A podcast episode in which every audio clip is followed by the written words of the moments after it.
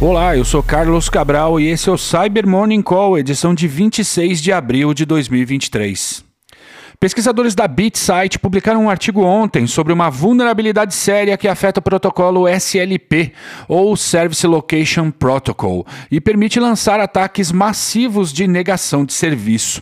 A falha foi catalogada como CVE 2023-29552 e, segundo o documento, ela afeta mais de 2 mil organizações pelo mundo e mais de 54 mil implementações do protocolo SLP acessíveis pela internet, incluindo as que estão embutidas embutidas no hypervisor do VMware ESXi, em impressoras Konica Minolta, em roteadores da Planex, no Integrated Management Model, ou IMM, produzido pela IBM, o qual pode ser usado para administrar vários produtos, e em outras 666 tecnologias.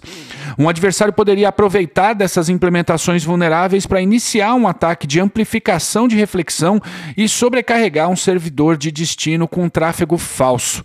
Ataques como esses podem amplificar um pacote de comunicação a um fator de até 2.200 vezes, o que rapidamente esgota a capacidade da tecnologia, permitindo ataques de negação de serviço em larga escala. Como acontece em qualquer falha encontrada em tecnologias estruturantes, é necessário que surja um patch para o protocolo que posteriormente será validado pela fabricante do produto que, a, que o adota e que, por sua vez, irá incorporar essa correção em uma atualização do seu produto. Isso pode levar tempo, então o melhor a fazer é desativar o protocolo SLP em sistemas conectados diretamente à internet, caso sua organização não dependa dele, ou filtrar o seu tráfego no detalhe por meio da porta 427 TCP e UDP. E a imprensa especializada repercutiu ontem um estudo da Gem sobre um novo malware para macOS chamado Rust Bucket.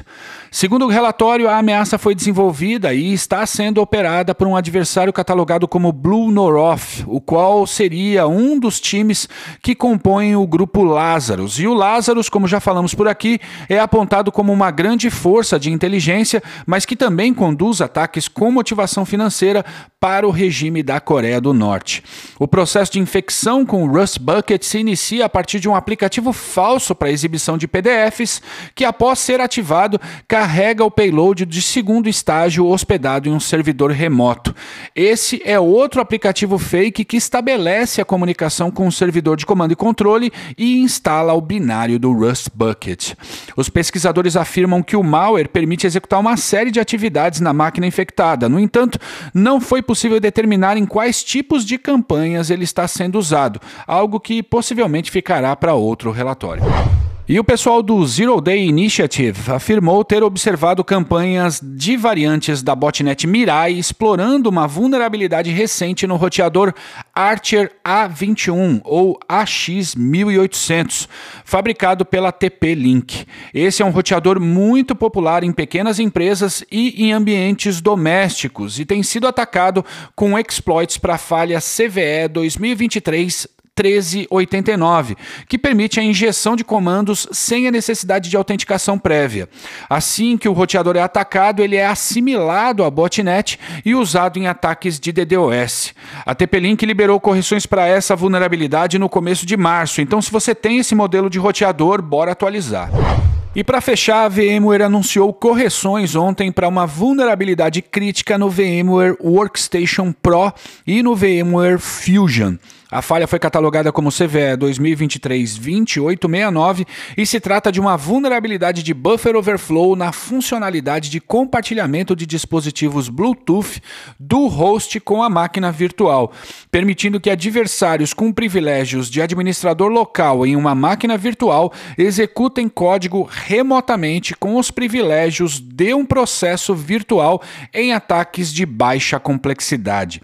O boletim de ontem também trata das correções para outras três vulnerabilidades de severidade inferior. A fabricante informa que não observou ataques explorando a CVE 2023-2869, mas a gente não deixa de recomendar aqui a homologação e aplicação dos patches o mais rápido possível. E é isso por hoje, obrigado por ouvirem o Cyber Morning Call e tenham um bom dia. Você ouviu o Cyber Morning Call, o podcast de cibersegurança da Tempest.